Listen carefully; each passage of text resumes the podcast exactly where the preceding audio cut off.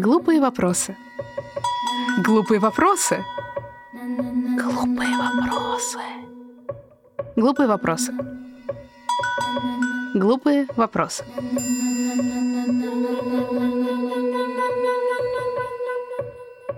Глупые вопросы. Добрый день. Меня зовут Соня Дымшиц, я драматург, режиссер и театральный критик. Добро пожаловать на мою программу «Глупые вопросы». В ней я задаю драматургам Петербургской школы простые вопросы о драматургии. Сегодня у нас в гостях драматург Глеб Каландо. Привет, ужасно-ужасно рада, что мы с тобой разговариваем, и очень благодарна тебе за то, что ты согласился на сегодняшний разговор. Привет, да, Соня, и тебе тоже спасибо большое. Когда мы с тобой договаривались о сегодняшней встрече, о сегодняшнем разговоре, ты сказал, что ты вообще сейчас как-то не очень себя относишься к драматургам. Ну да, было бы странно, мне кажется, себя относить к драматургам, при этом практически не занимаясь э, тем, чем занимаются драматурги. А чем занимаются драматурги? Ну, нет, ну это такие фундаментальные какие-то вопросы. Драматурги пишут пьесы, сотрудничают с театрами. Ну, насколько я знаю, у меня немного знакомых драматургов, но те, с которыми я общаюсь, они вот сотрудничают с театром, пишут пьесы. Я сейчас э, не пишу пьесы, ну, по крайней мере, в нормальном понимании этого слова, не сотрудничаю с театрами. Я как-то очень э, спонтанно движусь по жизни. Я плыл, плыл по течению. Сначала заплыл э, в Институт кино и телевидения, э, стал там учиться на драматурга. Потом мастер курса Наталья Степановна Скороход сказала, а вот можно после выпуска еще два года в магистратуре поучиться театральной. Но я думаю, ну, конечно, лучше еще два года поучиться, чем оказываться в ситуации, когда ты вот закончил университет и не знаешь, чего делать. Я поучился, вроде нас сориентировали на театр. Я никогда не был таким принципиальным ценителем театра. Ну, я думал, ну ладно, попробую довольно быстро выяснилось, что я не могу писать э, пьесы на заказ. То есть не, не потому что то есть это не такое кокетство, как вот я не могу на потребу публики, я занимаюсь чистым искусством. Нет, не поэтому, а просто это, мне кажется, такой-то симптом моей э, нервной системы. Ну, не знаю, это, да, это эго- эгоцентрика такая, то есть, и когда мне нужно писать не то, что мне приходит в голову, а то, что мне говорят, накатывает какая-то безнадега, и вообще я просто не могу, я ужасно мучаюсь. Вот. Э, так что работать, э, прям чтобы вот работать драматургом, это я почти сразу перестал. Потом еще писал какие-то пьесы для себя, куда-то их отправлял, но ничего такого особенного не происходило в связи с этим. Скорее, это меня как-то только нервировало, потому что я сталкивался опять с театральным миром, который существует по законам, которые мне как-то не близки. И в итоге и что-то мне, ну, по крайней мере, на текущий момент мне и просто для себя писать пьесы тоже надоело. Если говорить про пьесы, которые ты писал или не пишешь, или... Я, между прочим, помню, какой триумф был на Любимовке, когда э, на Фринже читали твою пьесу, и весь зал просто трясся от смеха. И если говорить про пьесу, как тебе кажется, что, собственно, считается пьесой? Я не просто так задаю этот вопрос, а потому что я буквально сегодня отправляла на фринж Любимовке какую-то свою пьесу, и там такой вопрос есть в, ну, типа в анкете. Почему вы считаете, что это пьеса? Мне стало реально интересно спросить людей, которые считают, не считают себя драматургами, но которые написали пьесы, там, которые я считаю какими-то интересными и важными, что для них, собственно, пьеса? Я сегодня тоже писал письмо Любимовке. Я очень, конечно, пакостный человек, я решил их маленечко потроллить. Я написал с почты, с которой я им не писал, то есть они, чтобы вдруг не поняли, что это я. Ну, короче, я им пишу, «Э, дорогие э, ребята, я, а они там пишут же у себя в паблике, что отправляйте пьесы через форму на сайте. Я не могу отправить вам пьесу через форму на сайте, потому что она состоит, моя пьеса, из нескольких предметов, одного растения, одной конфеты. Современные технологии не позволяют мне перевести этот в цифровой файл, поэтому сообщите, пожалуйста, ваш почтовый адрес, чтобы я отправил вам бандеролькой свою пьесу. И подписался Михаил Гуликов. Это был э, в 90-е годы капитан запорожской команды КВН. Просто мне пришло это имя в голову. Я думаю, пусть загуглят Михаила Гуликова и удивятся. Как тебе кажется, пьеса это, в принципе, то, что обязано должно быть на сцене, звучать там как текст и так далее, или пьеса может быть неким набором, не знаю, картинок, слов, чего-то такое, и, в принципе, этого достаточно? Мне, ну, то есть это вопросы из серии, что такое искусство, что такое кино. Для меня это такой сугубо мой персональный и малопрофессиональный, вообще непрофессиональный взгляд. Пьеса – это то, что мы склонны считать таковой. Слова вроде обязанности, должность, они нужны в мире профессиональном где э, написание пьес – это профессия, где есть необходимость получить какой-то результат, где есть там всякие денежные отношения. Вот, я этого мира сторонюсь сознательно, не потому что я думаю, что это фуфло, а я вот такой весь там из себя трушный. А, ну, то есть я, конечно, так думаю, как все нормальные люди, но дело не в этом. А дело в том, что а, меня э, просто не очень интересует э, результат вот, в том, что касается именно написания пьес. Меня интересует э, процесс, и если в процессе я понимаю, что э, лучше всего будет для этой пьесы, если она не, что она не будет написана, э, то я не хочу оказаться в ситуации, когда у меня уже есть какой-то договор, и эта пьеса должна быть написана, даже если она в итоге выйдет отвратительной, нелюбимой и вы, вымотает мне всю нервную систему. Предположим, ты пишешь, э, даже если там, не всегда называешь это пьесами, да, ты пишешь какие-то тексты. Вообще зачем? Нередко бывает так, что если э, я буду отказывать себе в том, чтобы что-то писать, чего вот мне взбрело в голову, и, там, может быть, мне это, за это заплатят потом э, в, в моей этой журналистской работе, а может, не заплатят, если это к ней не имеет отношения. Ну, короче, э, мне может стать э, очень нехорошо, если я себе буду не давать это делать. А я, я не люблю чувствовать себя нехорошо. Мне нравится, я пью разные лекарства, смотрю разные веселые программы. У меня вообще цель в жизни это чувствовать себя хорошо. Если я чувствую, что если я что-то напишу и мне будет э, от этого легче, э, вот значит это обязательно надо сделать. Как ты думаешь, при том, что театр все время развивается, драматургия все время меняется, да, там, ну, собственно, с начала еще 20 века мы можем говорить о том, что изменение драматургии влияло на то, как менялся театр, да, там какой-нибудь Чехов, э, Ипсон, потом, не знаю, в России, там, в 90-е, в 2000-е, там, не знаю, появление вербатиума как жанра, в принципе, меняет э, понимание о том, каким может быть театр.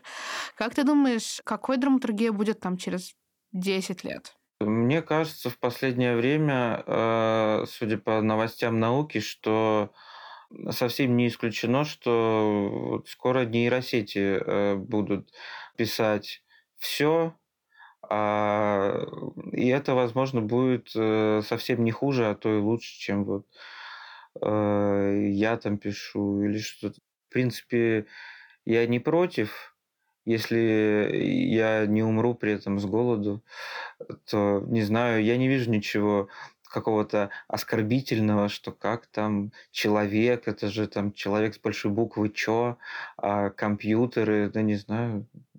Вот ты говорил чуть раньше в разговоре, да, что тебе вот этот момент, не знаю, пьесы на заказ не кажется комфортным, что момент какого-то ну, скажем так, насильственного творчества, я так угрубляю сейчас, да, для тебя не очень, тебе не очень подходит. А это какой-то, ты говоришь так из опыта каких-то проб, или ты просто понимаешь, что, в принципе, такая ситуация тебя не, тебе не будет комфортно? Из опыта, вот как вот э, как раз вот это вот слово, оно звучит так э, немного неоднозначно из опыта, вот эта конструкция. Вот это вот самое из опыта, она происходила раз за разом. Я начал пробовать делать что-то на заказ еще когда учился в кино и телевидении. А, почти сразу меня стали чего-то просить, и это, получается, 2011 был год. И с 2011 года по 2021 год это 10 лет, когда я постоянно подводил людей, ну, то есть, мне кажется, было от силы э, раза два или три, когда что-то неимоверными усилиями мне удалось довести до такого состояния, когда более-менее мой заказчик был удовлетворен. И когда прошло 10 лет, ну, я понял, что ну хватит уже. Ну, вот я, кстати, заметила в пьесе, которую, отрывок из которой мы будем э, делать, там возникает очень яркая идея цитаты как подчеркивание некого языка, на котором больше никто не говорит. Что цитата как бы должна дать понять вот это отсутствие или наличие некого единства между героями. Но вот насколько, в принципе, тебе кажется, что вот эта пьеса, и, может быть, какие-то другие пьесы, которые, в принципе, построены, как мне кажется, на идее некого, если не конкретно его цитирования, то некого общего культурного кода. Я точно понимаю, что я где-то процентов от 30 до 50 я не считываю. Можно ли воспринять, да, там, э, сказать, что вот я типа зритель твоей пьесы или читатель твоей пьесы, и я ее понимаю, если я не говорю вот с тобой на этом языке на 100% на одном? Для меня вообще содержание вот в таком а, немного кондовом смысле, что вот э, есть, допустим, вот какая-то фигура геометрическая, она нам говорит о том, что э, нет на Земле счастья. Вот для меня эта категория, она вообще не очень интересна, э, так как я помню, э, лет 12 назад э, был такой музыкальный коллектив, он назывался «Пародия на градусы».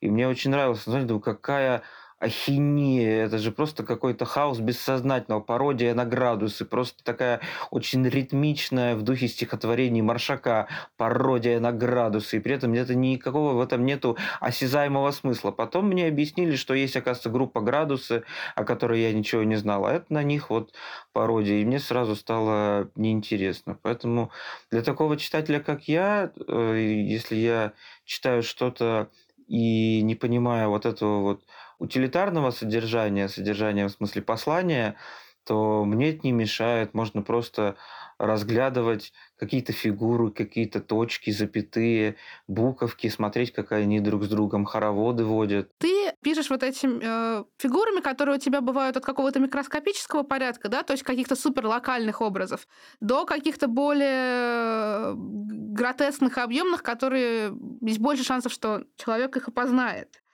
А, и ты говоришь, что тебе, в принципе, вот важно, чтобы этот текст как бы был, ну, как бы совпадал с тобой, и все остальное для тебя не важно. Как ты думаешь, в принципе, тем не менее, у твоих текстов есть сценическая судьба? Я понимаю, что этот вопрос не такой, может быть, острый, но все равно, там, не знаю, через, э, как у Чехова, да, там, через сотню лет, вспомнит ли о нас, через сотню лет, как ты думаешь, э, эти тексты могут оказаться на сцене, или они, в принципе, не для этого придуманы? Ну, я, во-первых, я хотел сказать, что не то чтобы прям не важно, что как там ты формулировала, поймут и подумают другие. Просто, просто я не из тех авторов, которые вот несут какое-то такое специальное послание и потом э, впадают в прострацию из-за того, что их никто не понял. Да, э, мне кажется, бывает э, вообще даже то, чего не бывает. Вот я сейчас хочу э, вытащить пьесу, которая мне очень нравится. Это такой жанр пьеса-игра. Я никогда с этим не сталкивался. Э, Бардовский, фамилия автора. «Да здравствует солнце», 1929 год. Я э, нашел эту пьесу, она мне очень понравилась. Э, я ее кому-то предлагал, никто особо не заинтересовался. Я вот сегодня написал пьесу, своего авторства с 99% цитированием, которое называется «Как я ходил в библиотеку». Начинается с того, что я пришел в библиотеку, нашел э, пьесу Бордовского «Да здравствует солнце» и начал читать. Дальше сканы этой э, пьесы из э, книжки из архива Государственной детской библиотеки. И в конце от меня строчка «Вот так интересно, я сходил в библиотеку». И э, в принципе очень мало было шансов, что эта пьеса где-то всплывет, потому что она была только в архиве детской библиотеки, и там нужно было регистрироваться, и я случайно ее там наткнулся. И если сейчас вот я какого-нибудь тоже ненормального человека э, уговорю ее где-нибудь воплотить, то получится фокус. Вот если ты поставишь эту пьесу, это будет фокус. Это будет... Э, вот видишь, как я сейчас буду манипулировать. Это будет э, история про то, что невозможное возможно, что пьеса совершенно неизвестного сегодня автора и совершенно неизвестная пьеса может э, 90 лет спустя выйти на сцену и сказать «хоба». И еще и заиграть э, в контексте сегодняшней действительности. Смотри, наше интервью работает по таким образом, что вот мы э, с тобой сейчас поговорили, и потом будет 10 минут вот отрывок, который ты прислал, э, идти аудиоверсия отрывка из э, твоей пьесы. Я хотела просить тебя немножко рассказать про эту пьесу, чтобы э, у людей, которые будут слушать эту запись, было чуть-чуть больше контекста и понимания того, что вообще происходит. У меня есть любимая книга, она называется «Formation. История одной сцены». Ее написал э, человек по имени Феликс Сандалов. Она рассказывает о московских э, панках, московской панк-формации 90-х годов и в первую очередь о группе «Соломенные еноты» и ее лидере, великом русском поэте Борисе Белокурове, он же Борис Усов. И я думал о том, что вот мне что-то хочется написать, но вот э, такое, что вот мне прям нравилось. А что мне нравится, думаю я? Мне нравится читать книжку и зачитывать из нее, ну, э, рассылать там друзьям по интернету какие-то кусочки, абзацы. И при этом я думал сначала над тем, чтобы написать какую-то инсценировку для этой книги, но э, мне очень быстро показалось, что самое лучшее, что можно сделать с этой книгой, это не, не инсценировать ее ни в коем случае, потому что лучше, чем эта книга, все равно ничего не получится. Тогда я представил себе, что вот я э, назову это спектаклем, а сам выйду, сяду на стул и буду просто зачитывать свои любимые куски из книги. А потом я подумал, что вот, наверное, я напишу пьесу про человека, который очень любит эту книгу и всем постоянно про нее рассказывает. Спасибо тебе огромное за интервью. Ужасно с тобой всегда здорово, интересно и приятно разговаривать. Отрывок из пьесы Глеба Каландо «Австралия. Райский уголок». Читают Наташа Слуцкая и Соня Дымшиц.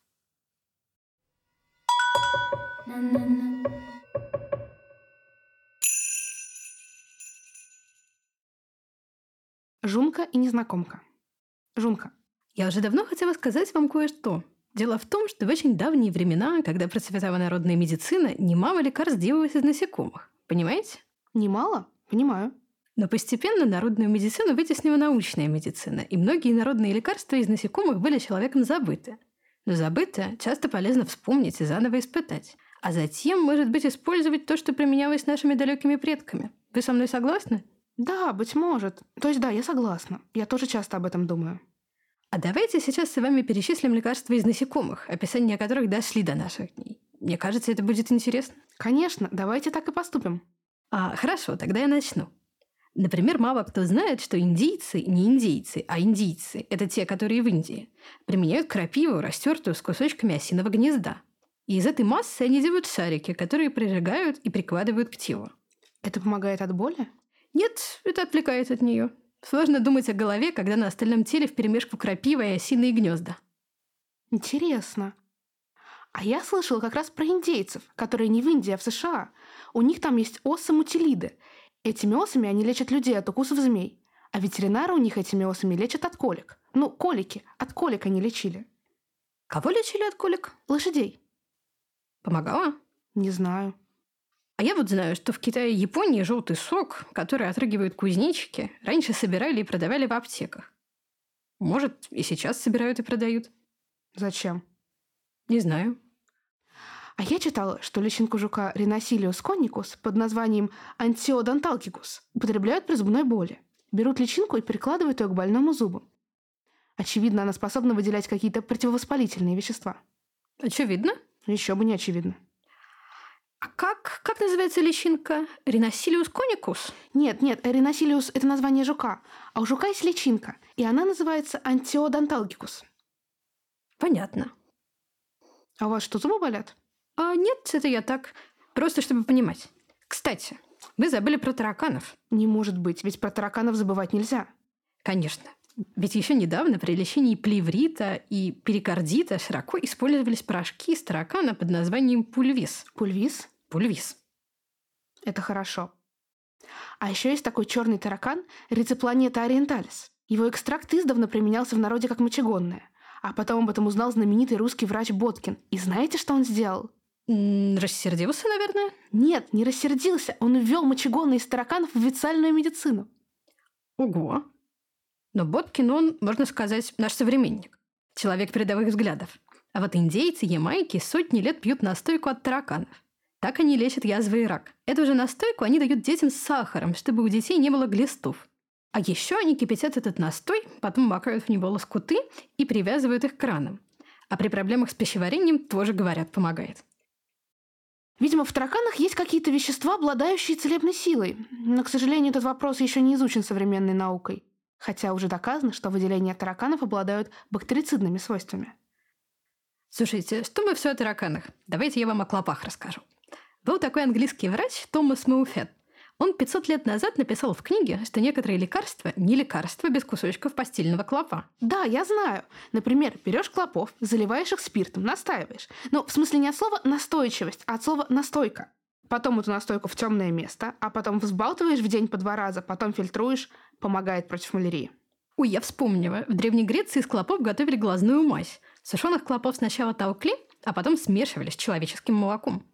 Ну, это же замечательно. А еще вот я вам что расскажу. Есть такой клоп циксус лимбата. Он умеет выделять такое восковидное вещество. А китайцы это вещество брали, смешивали с маслом, и все это дело против неврастении, против сердцебиения сильного. Или если кто-то боится, например, ну, выступать на сцене, берешь эту штуку из клопа, принимаешь, и все в порядке. Да. Да. Слушайте, как мы хорошо поговорили. Не говорите, да. Как приятно и важно иногда двум женщинам собраться, поговорить друг с другом о чем-то, кроме мужчин. Жунка и незнакомка весело смеются. Этого разговора не было, наверное.